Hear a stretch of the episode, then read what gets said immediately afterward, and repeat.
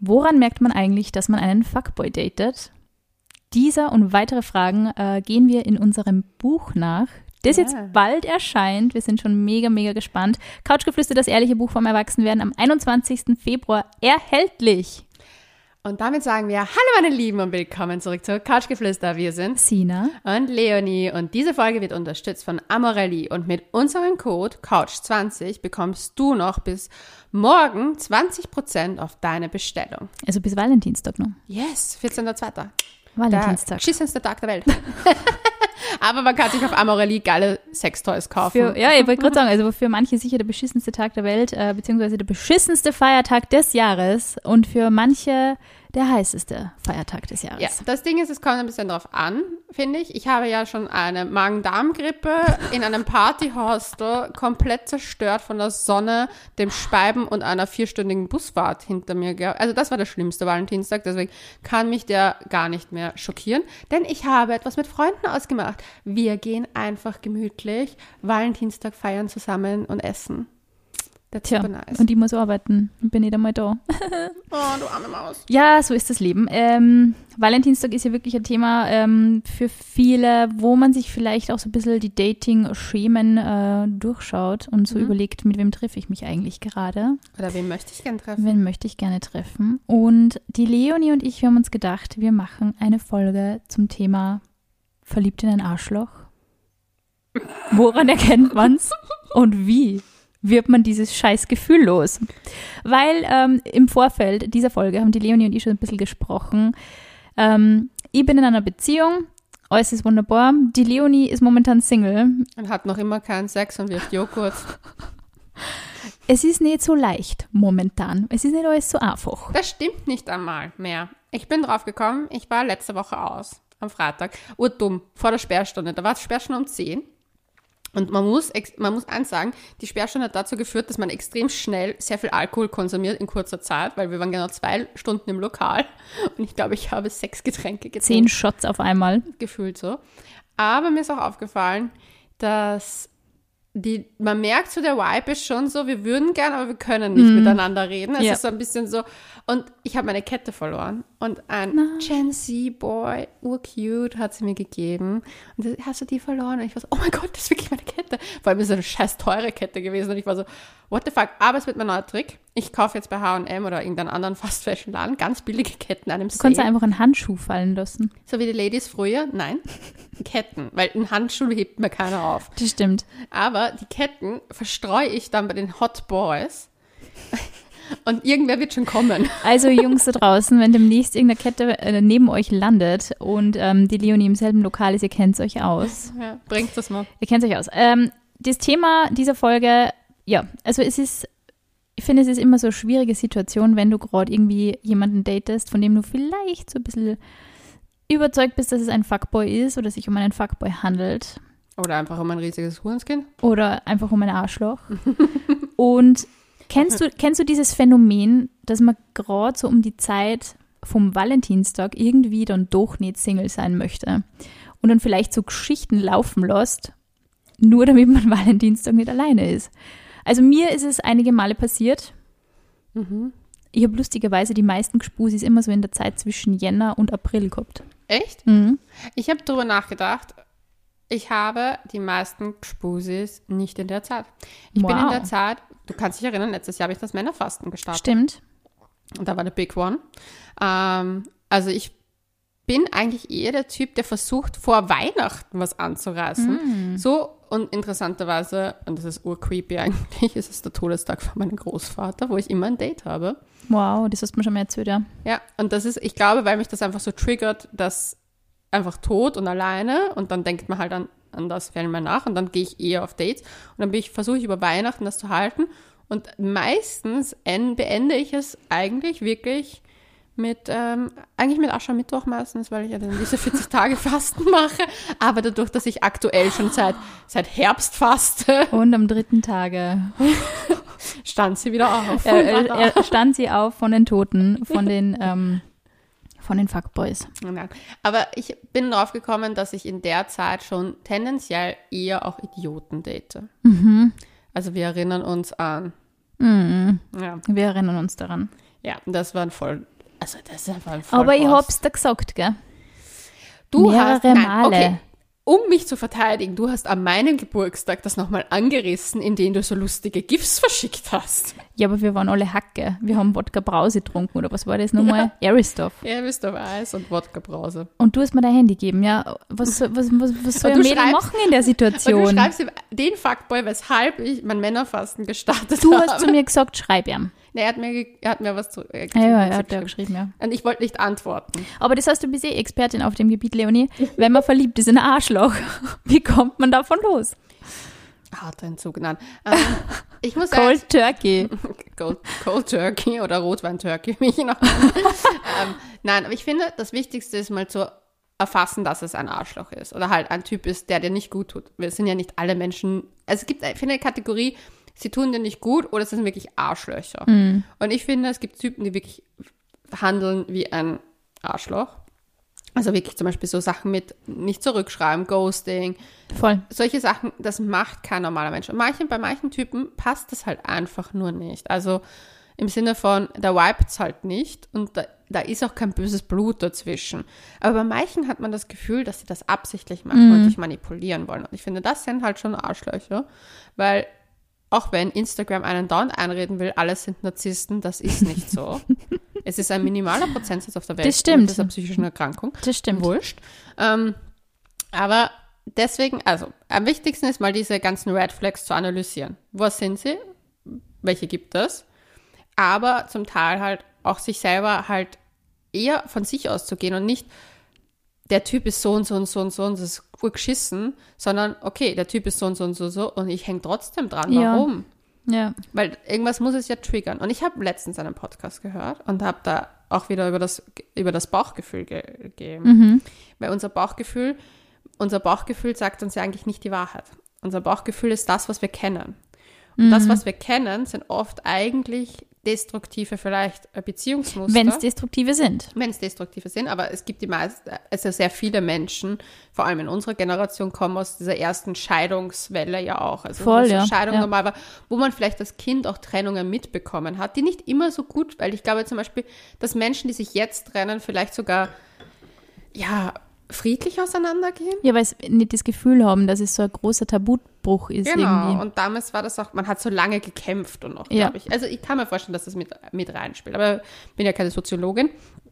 Aber dass da viele halt einfach zum Beispiel Bindungsmuster wieder betätigen und ein gutes Gefühl am Anfang bei den Typen Mhm. haben und dann merken sie so, fuck, der hat eigentlich das, das, das, das, das, das, das passt alles nicht. Mhm. Aber Also das Bauchgefühl reagiert dann sofort auf irgendwie vielleicht sogar Kleinigkeiten, die gar nicht ja, auf ein offensichtliches sich Arschloch wohl. hindeuten, Es sondern wohl, weil ja. unser Bauchgefühl zum Beispiel, sagen wir jetzt, blödes Beispiel, aber du warst das Kind super gerne beim Asiaten essen mit deinen Eltern. Du hast beim Asiaten immer das geilste, geilsten Abende gehabt und natürlich, wenn du jetzt zum Asiaten gehst, hast du ein gutes Bauchgefühl, weil es einfach dir sagt, so, oh, it was nice damals. Und das gleiche gilt mit Beziehungsmustern. Das heißt, wenn du zum Beispiel einen sehr abwesenden Vater hattest, und das ist halt bei, wenn wir von Frauenperspektive ist, müssen wir uns ein bisschen immer mal den Vater anschauen.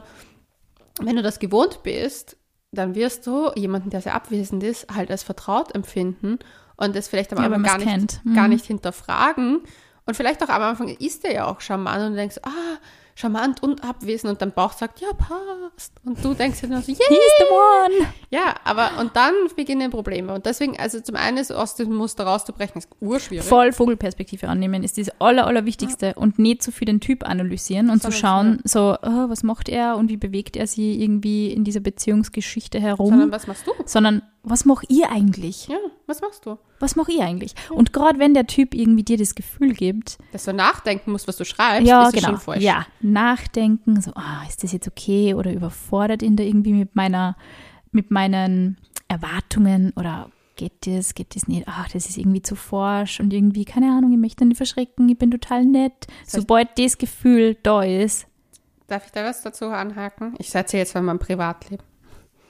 Du, du, spill the tea. als Spilling the Tea. Also ich mache jetzt auf meiner Grund meiner psychotherapeutischen Ausbildung Selbsterfahrung und habe dementsprechend eine Therapeutin mir gewählt, die ein bisschen eine andere Richtung hatte bis jetzt und die auch etwas älter ist, weil ich mir gedacht habe, ich möchte das mal ausprobieren.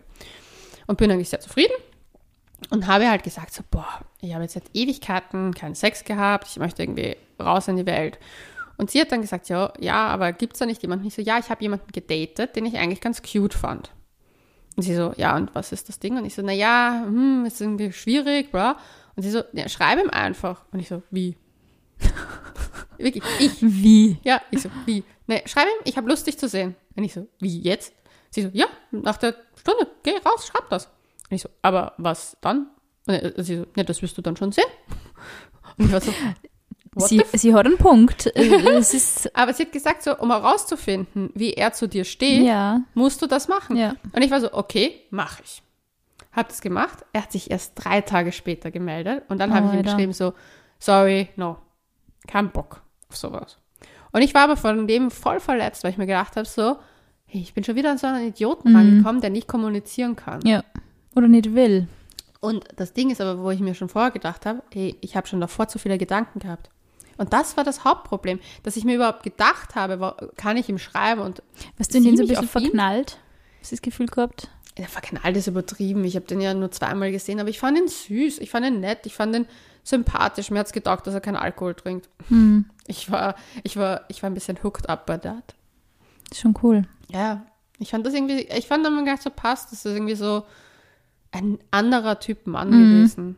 Und es lief ja nie was, deswegen war ich auch so ein bisschen interessiert. Ich glaube, was aber mein Problem war, und das habe ich jetzt auch letztens erst gehört, wenn man zu viel sich Mühe geben muss, für das alles funktioniert, dann funktioniert es nicht. Stimmt. Und allein da zu viele Gedanken. Also, erster Step ist, wenn du dir zu viele Gedanken machst, wa- wann und wie und wo und was du schreibst, sind wir schon am falschen Es Dampfer. stimmt voll. Es stimmt voll. Also als Expertin des Overthinkings, wie ich mich selber gerne wirklich. bezeichne, Oh mein Gott, ihr wisst nicht, wie oft die Sina was hier oben winkt. ich habe jeden Tag zehn Dramen mindestens ongoing. Mindestens. Und fünf davon bekomme ich live mit. Ja, es ist so.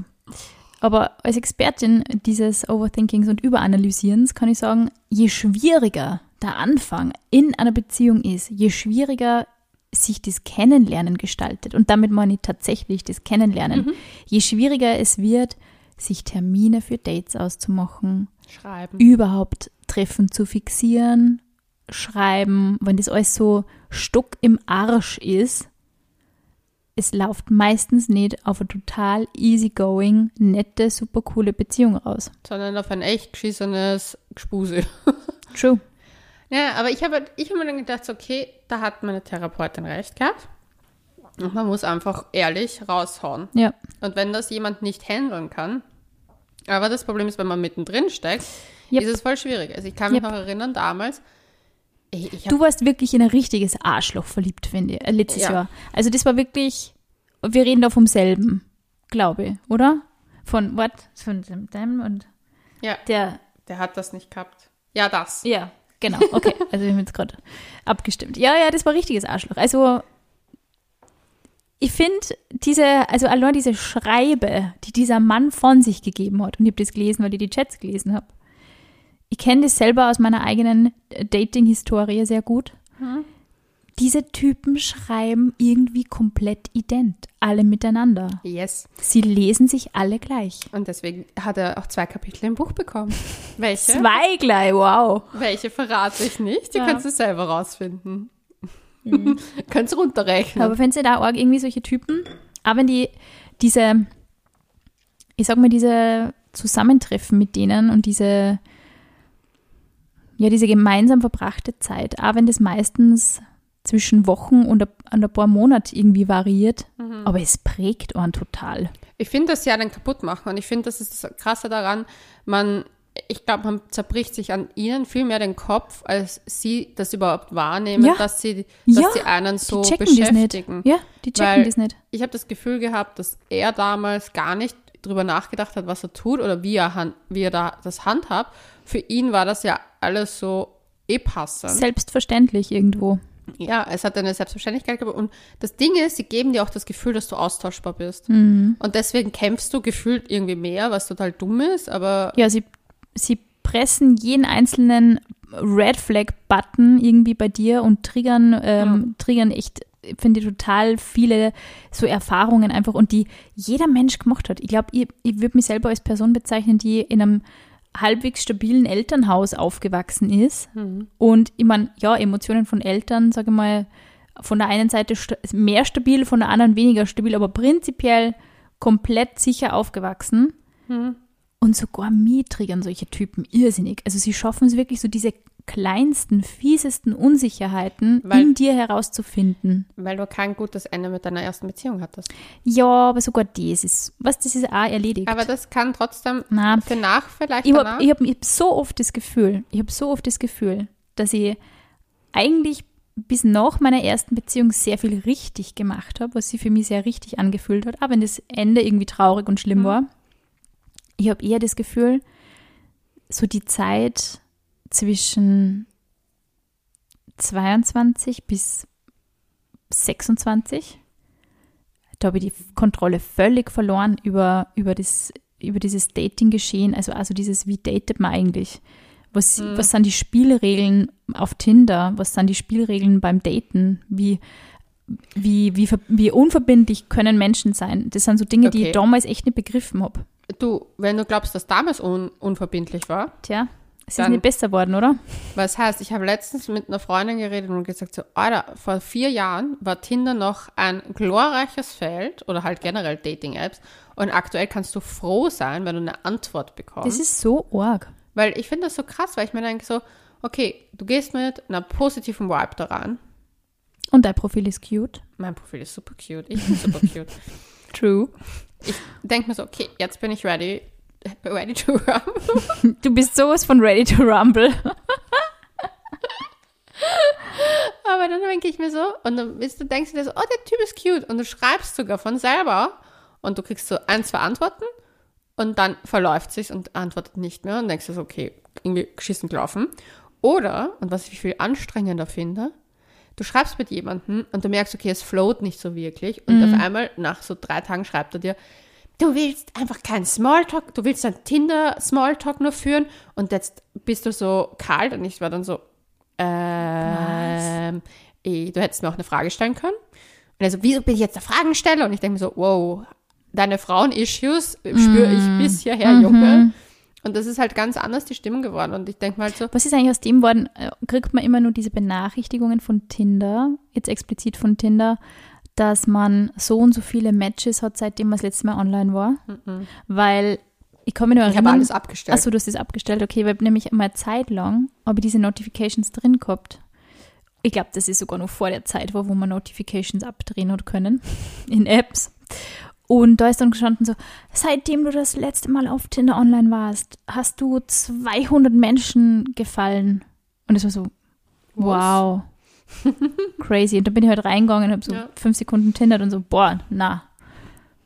Ich weiß es nicht, ich habe alles abgedreht, aber ich muss auch sagen, dadurch, dass ich glaube zum Beispiel, dass diese Typen wie der vom letzten Jahr und Das auch, Arschloch. ja, das Arschloch äh, und auch einige Beziehungen mich, so- also meine letzte vor allem, mich so verstört haben, Mhm.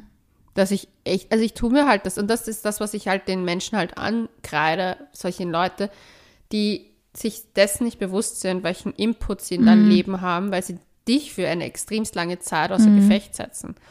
Und meine Ex-Beziehung, mein, mein Ex-Freund war kein Arschloch an sich, aber das, wie das Ende war, war einfach nicht in Ordnung. Ich glaube, dass das ein bisschen mit dem massiven Selbstwertmangel dieser Personen zusammenhängt, weil ich glaube, viele sind sie, wie, du- wie du schon eingangs jetzt erwähnt hast, gar nicht bewusst, was sie da eigentlich für, für Gräben reißen in einem Mensch und wie, was, was das für Auswirkungen hat.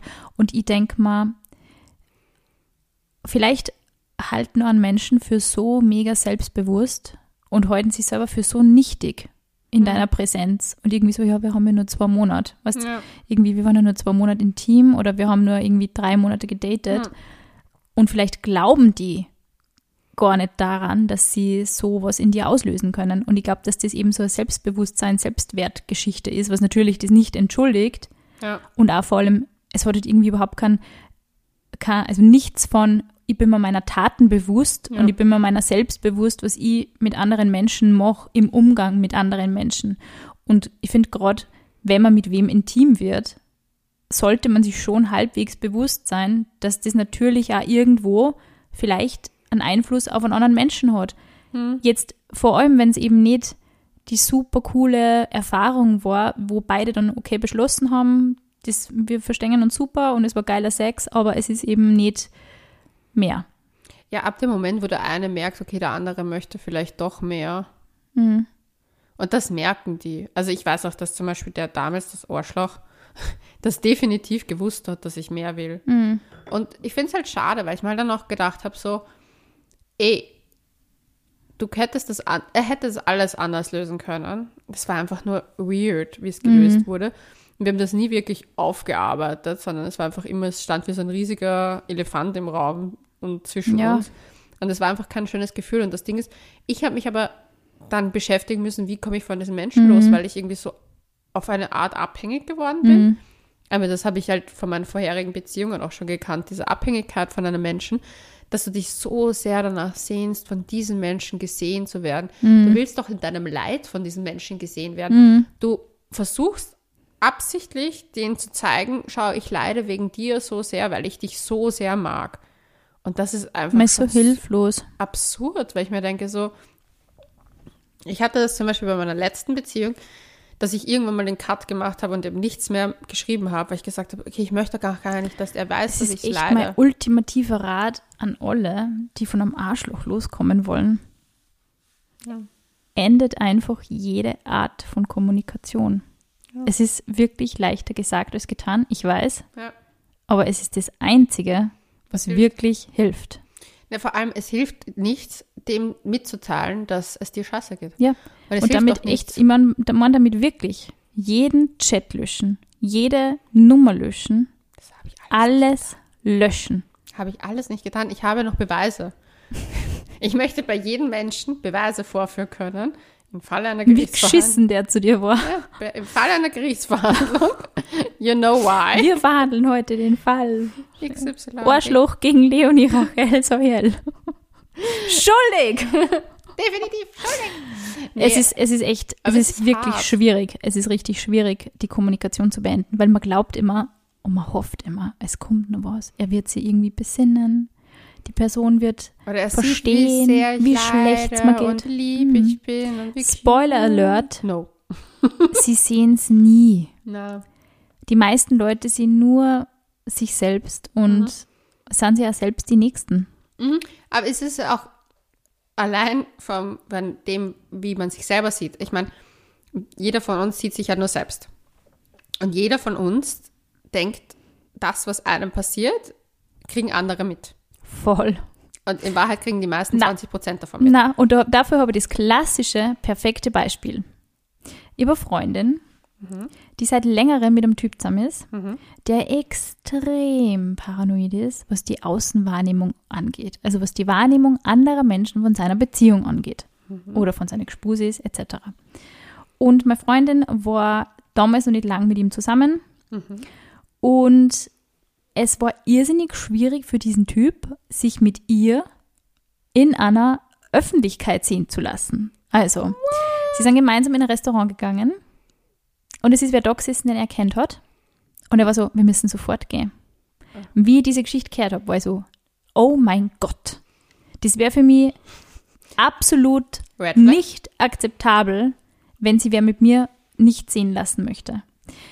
Im Nachhinein ich verstanden, warum und so. Also da gibt's auch, es gibt da einen Background zu der Geschichte, aber es war für mich so das perfekte Paradebeispiel dafür, dass so viele Menschen einfach komplett obsessed mit sich selbst sind und glauben, Sie sind irgendein. Schwanz da draußen interessiert, mit wem sie essen gängen. Das Ding ist, ich habe letztens darüber nachgedacht, weil ich schaue ja die Serie Euphoria, Euphoria, Euphoria. Euphoria. Ich bin komplett hooked. Ich habe jetzt nur noch mehr so Ho-Outfits im Petto, die so Gen Z Ho-Outfits. Oh, wir müssen echt mal wieder homemäßig fortgehen, Leonie. So kurze Kleidel, Schuhe, in denen man nicht gehen kann. Ja, Ich bin ähm, vorher auf Sex in the City nämlich, deshalb, das wird vielleicht ganz gut passen. ich bin eher so Maddie, also ihre Hose in Staffel 1. Ich hatte die fast im Berschke in der Hand und meine Freundin hat mir die nicht erlaubt zu kaufen, aufgrund, dass sie meinte, ich schaue so wie ein Hooker. Du musst mir noch ein Foto zeigen. Ich sage ein Foto. Wurscht. Auf jeden Fall, ich schaue diese Serie. Und wo wollte ich eigentlich hin? Du hast mal dreimal geschrieben, dass du diese Serie schaust. Vielleicht willst du einfach nur mitteilen, dass du diese Serie Nein, schaust. aber es gab einen Grund. Wir waren gerade bei Typen, Hose, Ho, Summer, Furtge, Ho, Outfit. Ich versuche gerade der Leonie irgendwie einen roten Mein Faden Bray? zu geben. Okay, mein Brain ist echt disturbing. Euphoria, ich sag's mal Euphoria. Nein, aber es ging, es ging ja darum, dass er sich nicht sehen lassen wollte. Ja, ihr. genau. Und ich schaue diese Serie. Und irgendwie hat es dann einen Zusammenhang gegeben, den ich jetzt nicht mehr erklären kann. Wir haben auch schon zwei Glas Rotwein getrunken. Es, es tut uns echt leid. Aber es sind noch harte Zeiten für mich. Es sind richtig harte Zeiten, ich krieg's ja mit. ähm, nee, aber irgendwo wollte ich hin, egal, dann lassen wir das Kapitel stehen. Aber das Die Ding Serie ist geil, schaut sie sich an. die ist wirklich geil. Aber was mir dann aufgefallen ist, und da, da fängt es schon mal wieder an, Dinge, die man selber mitbekommt, oder halt, die man so selber, man ist voll hooked davon, von Sachen oder so. Und man denkt so, das, darum dreht sich jetzt alles. Ja. Und alle anderen kriegen das gar nicht mit. Ja, voll. Und das ist aber überall so. Zum Beispiel, ich habe, nein, Euphoria Jugend. Da war der Connection. Meine Jugend. Meine Jugend, Meine Jugend. meine Jugend, also meine Teenagerzeit war etwas ähnlich wie in dieser Serie. Nicht ganz so krass, aber ein bisschen. Also mit so, ich war eine Wette, alle wissen es. Ich will nicht sagen, wer alle Drogen konsumiert hat in der Schule, aber ja, was going on. Boah. Also es war eine crazy Schule, aber es war eine crazy Zeit. Es war auch eine lustige Zeit. Irgendwo im Nachhinein denke ich mir oft, oft habe ich zum Beispiel auch gelacht über die Sachen, die passiert sind. Stell mir vor, dass ihr so Wort wie 13, wie der Film ja, 13. es war wirklich für 13. Das war einer meiner Lieblingsfilme. so the way. Zungenpiercing gehabt. Nein. Nein. Nein, aber äh, 13 war einer meiner Lieblingsfilme damals. Oh, meine A, Leonie. Aber ich habe mir dann gedacht, so, das war eben eh vor kurzem erst, dass ich über die Straße gelaufen bin und mir gedacht so, hey, hätte mir damals jemand gesagt, wie ich so jung war, dass sich in zehn Jahren niemand mehr darüber schert. Und damals war es so, voll. und auch in dieser Serie, es ist super wichtig, was andere vor dir denken und wie du vor anderen wirkst. Und das ist auch in dieser, In diesem Alter ist es überhaupt so. in diesem Kosmos, in dem man lebt, in dem Alter und ja, auch generell in den Kosmos, den man lebt, ist es wichtig. Aber wenn ich jetzt dich nehme und du kannst dich hier in Wien aufhören, du könntest, ich sage jetzt irgendwas, du könntest in einem XY-Lokal eine Line Koks von der Bar ziehen. Sag mal nur wo. Ja, genau. ähm, Ich tue so hart, aber in Wahrheit bin ich so, bah, na, Drogen, ich Ja, weiß nicht. Boah, ich fürchte mich total.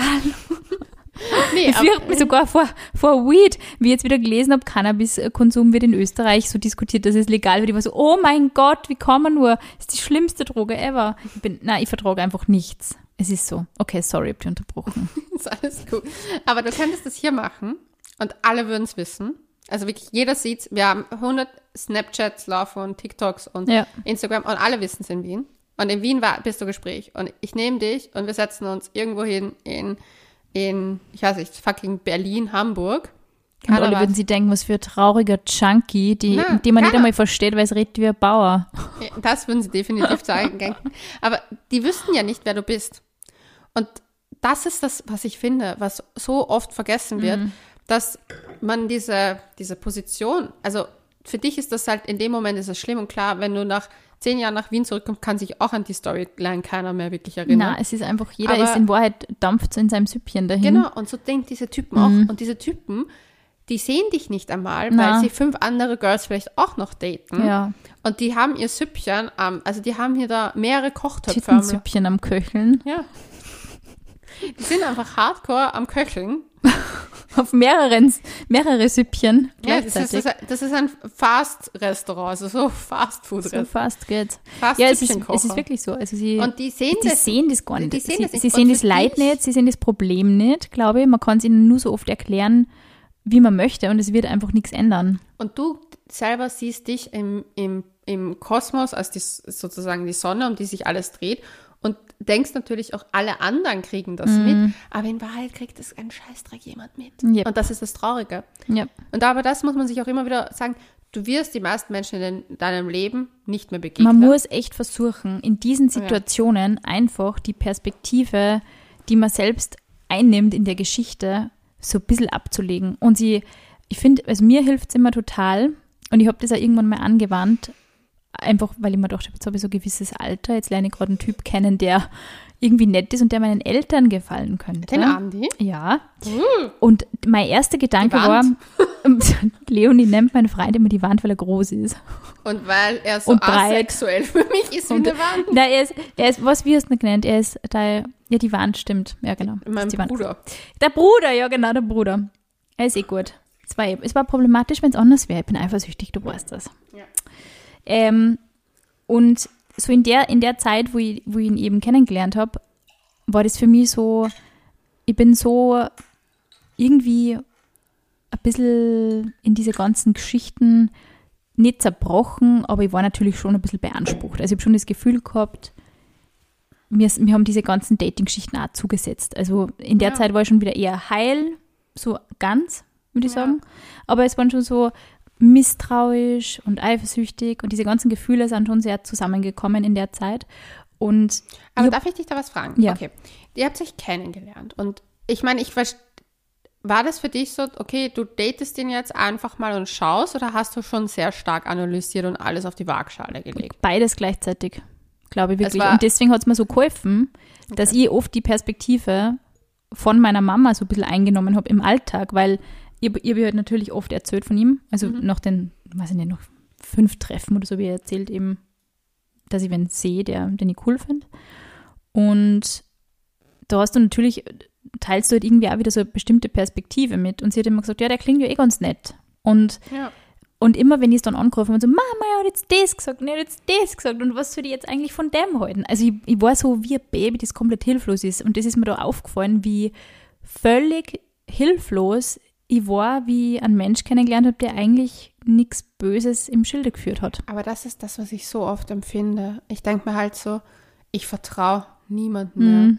Auch wenn jemand nett ist, denke ich mir so, okay, du bist nur das nächste Ja, Arschloch. ja, Und ich habe für mich auch erkannt, dass ich dieses Verhalten, und das ist der Next Step, glaube ich, bevor ich jem- jemals wieder Sex haben kann, ähm, ablegen muss. Weil nicht jeder Mensch will mir was Böses. na, Und na. es ist einfach muss so. man echt, man muss es lernen. Es gibt, aber es gibt echt, muss sagen, es gibt echt nicht viele Menschen, die aus vergangenen Geschichten so unbescholten herausgegangen sind, dass sie das selber nicht weitergeben wollen.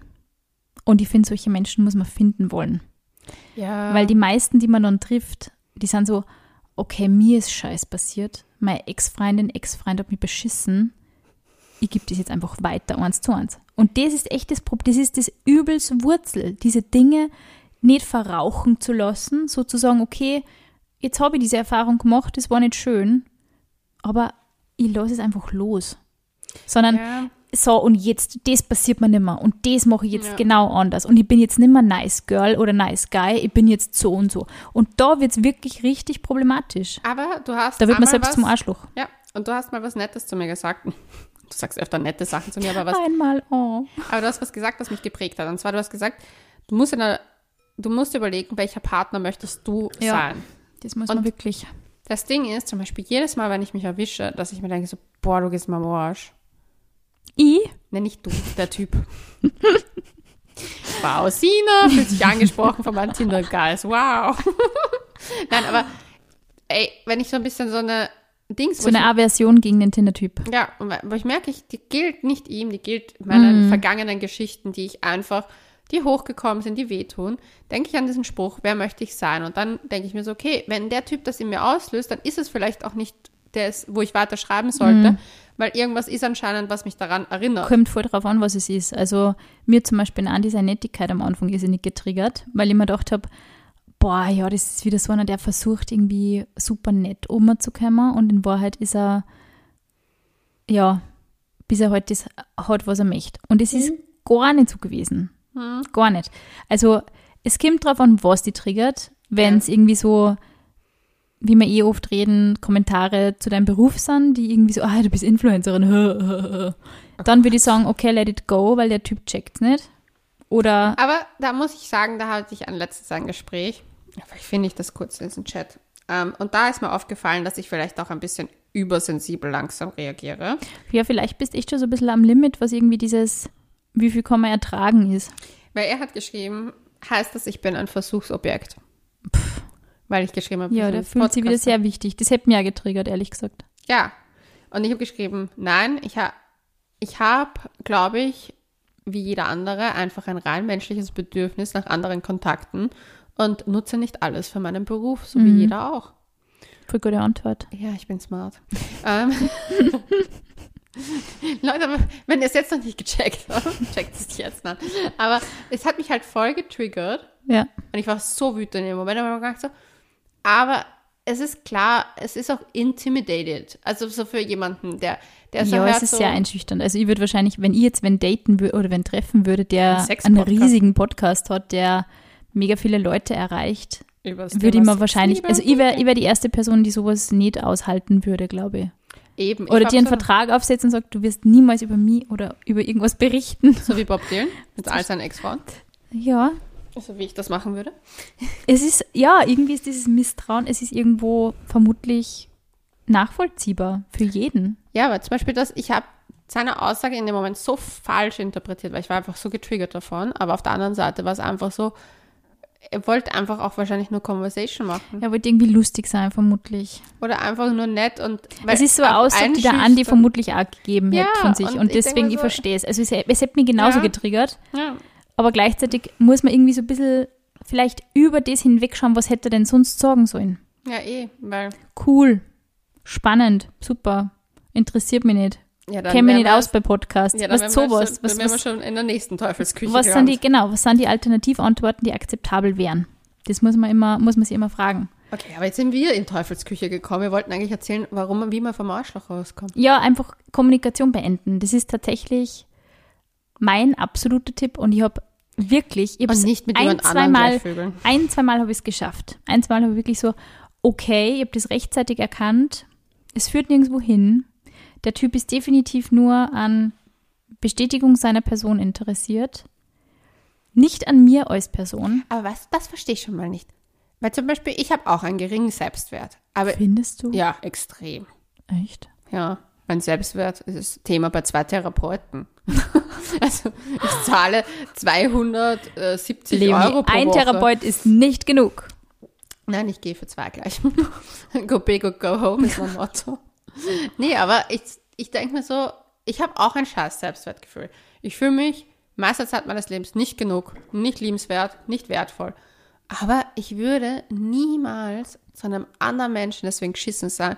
Eher bin ich so, dass ich mir denke, ich bin super nett zu jemandem, weil ich mir denke so, dann ist der nett. Und die Typen haben oft das andere. Die denken sich so, ich bin super geschissen, dann rennt sie mir noch mehr. Na, weißt du, was ich glaube? Ich glaube, es ist schon ein bisschen eine Frage der Sozialisation auch. Weil, Ja. ich meine, du bist als Frau groß geworden in dieser Welt und es gibt, und du hast Männer gedatet, die als Männer groß geworden sind in dieser Welt. Und als Frau hast du schon immer so ein bisschen diese, ja, es ist halt so ein bisschen ange antrainiert worden oder vorgelebt worden. Jeder Mensch reduziert dir auf deine Emotionen. Du bist eine Frau, du bist super emotional. Du wirst es dann teilweise nicht sein. Du Ja. versuchst es drin zu halten und rational zu denken und zu handeln. Hm.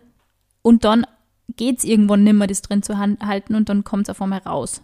Ja. Und dann sind so Gefühlseruptionen, nenne ich es jetzt mal, die irgendwie, es kommt alles raus und es ist irgendwie für, den, für die Gegenseite vielleicht nicht mehr nachvollziehbar, verständlich, was da jetzt alles rauskommt. Und es kommt vielleicht, es kommen vielleicht, es kämen- passiert. ja, es kämen vielleicht Sachen raus, die zehn Jahre drin waren. Mhm. Mir geht es regelmäßig so. Ja, vor allem, man nimmt nämlich alle Stories mit. Ja. Man hasst nicht nur den letzten, man hasst alle. In einer Sekunde. Und dann kann man solche Aussagen wie, ja, Typen sind eh alle gleich und es war eh wieder klar, dass das mir passiert und diese Dinge. Und ich glaube, man muss ab einem gewissen Punkt auch nicht immer Verständnis dafür haben, dass, dass ein, weiß ich nicht, eine Reihe an Männern oder irgendwie scheiße behandelt haben. Und man kann auch sagen, irgendwie, man kann auch sauer sein. Man, man darf sauer sein. Es ist vollkommen okay. Und auch wenn man jetzt irgendwie das Gefühl hat, das Gegenüber checkt das eh gerade nicht. Es muss trotzdem irgendwo raus. Ja, das Ding ist, ich denke mal halt auch so, ich hatte ja auf meiner Freitagnacht ein bisschen so einen Drama-Abend. Also so vom Mood her. Ich habe mir schon gedacht, Leonie hat sich total lang nicht bei mir gemeldet. Ich dachte, ah, da ist was, da ist was passiert. Aber es war halt so, dass ich in diesem Moment einfach alles reingelegt habe an Emotionen. Und meine Freundin, mit der ich unterwegs war, hat gesagt so, manchmal muss es einfach raus, let it go. Und ich war so, vielleicht hast du einfach recht, weil es geht mir beschissen. Es geht mir seit Monaten beschissen. Warum darf Ja. ich das nicht einfach Ja, man versucht das irgendwie dann zu machen, jetzt muss ich mich erwachsen verhalten und jetzt muss ich irgendwie das kalkuliert rauslassen und keine Ahnung. Es ist Oder reflektiert sein. eben, es ist, ja, vielleicht hilft es manchmal einfach. Na, vielleicht hilft es einfach auch manchmal, es ist einfach wirklich rauszulassen und Party zu machen und crazy zu sein. Bier Und ich und noch sauer und ich bin. Und was, was ich finde, gerade wenn man irgendwie in ein Arschloch verliebt war, das wirklich sehr unterschiedliche Dinge enorm triggert, dann glaube ich, kommen erst recht sehr viele Dinge raus. Und das Gute ist, wenn, diese, wenn dieser Moment passiert, Ja. wenn diese Abende passieren, kannst du garantiert sicher sein, dass er Arschloch war. Ja, aber das Weil am ist, Menschen- ich habe ja es ist- niemanden gedatet, Ja, aber du hast in, der letzten, in dem letzten Jahr sehr viel ja, erlebt. erlebt und es ist jetzt durchs Tindern irgendwie nicht besser worden. Es ist nie so ein, schau, da ist jetzt doch wieder ein netter Typ daherkommen, der irgendwie dein Interesse erweckt hätte und Nein, das das war Gegenteil eine Katastrophe. hätte. Das, Eben. Also Es es, war- eigentlich so, das hat vielleicht dem Ganzen so das Kirschchen, die Cocktailkirsche aufgesetzt. Also wirklich kein einziger Typ, die ich die, ich schwöre dir, ich glaube seit Jahren keinen Typen kennengelernt, der wirklich vom Herzen nett war. Mein Ex-Freund war wirklich nett, aber das, was der abgezogen hat am Ende, war nicht War ein normal. bisschen, hat sich ein bisschen verwirrt angehört, Ja. wie er so drauf war. Generell mit sich selber vielleicht einfach auch nicht so im Reinen. Ja, aber ich bin nicht dafür zuständig. Man kann mit mir kommunizieren. Sehe genauso. Ist das Ding, diese Arschlöcher und die, das ist das Problem, die wirken so lange nach. Und das Problem ist, die meisten Arschlöcher wollen vielleicht keine Arschlöcher sein. Und dann kämpfst du mit dem, dass du denkst, aber er ist ja eigentlich kein Arschloch. Oh Gott.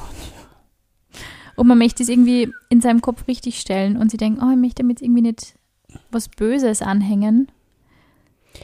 Habe ich dir von was Lustigem erzählt? Nein. Es gibt in Amerika eine Mutter, die einen Schrei-Club gegründet Diesen hat. Urschrei. Ja, Das habe ich auf CNN gesehen. also sie schreit am Parkplatz mit ihren anderen Frauen, weil Corona und geschissen ist. Mhm. Und sie schreien einfach. Finde ich geil. Wo kann ich ich, hab- mir anmelden? Ich habe mir überlegt, dass ich mit meine beste Freundin und ich haben uns überlegt, ob wir das nicht auch machen für, für die Tinder-Frustration des Landes. Also nicht Kinderfrustration, sondern Tinderfrustration. Tinderfrustration. Einfach treffen und schreien. Also wer sich bei Leonies Urschreizirkel anmelden möchte, kann das natürlich machen auf couchgeflüster.werner oder leonie-rachel. Ja, oder Sinas Insta. Auf Sinas Insta bitte keine Urschrei-Anmeldungen, weil Aber doch. Meldet euch bei ihr an, sie leitet uns. Aber Sina mit H, nicht vergessen. ich bin momentan extrem Instagram-faul. Ich auch und es liegt daran, dass es mir geschissen geht. Hm. Ich hasse Menschen. Also es tut uns leid, dass diese Folge ver vermutlich nicht so erheiternd ist. Ja, wir, wir sind wirklich sorry. Das Ding ist, also auf was wir uns freuen, ist unsere Buchpräsentation. Ja. Das ist schon etwas, worauf ich mich freue. Sehr. Und ich freue mich, dass die Sperrstunde nach hinten verlegt ist. endlich das heißt, wieder kann, hohe Schuhe tragen, endlich wieder Sekt trinken, endlich wieder boah, Light singen. Wow. ich habe drei Outfits zur Auswahl. Ihr Geil. müsst mir sagen, was ihr dann davon haltet. Ich Also wenn Leonie das sagt, könnt ihr euch sicher sein, es wird eine Party. Es wird eine Party. Ich gebe alles, dass es eine, Eine Party sehr Corona-konforme Party, trotz allem. Ja. Damit sagen wir Bussi Baba und bis zum nächsten Mal.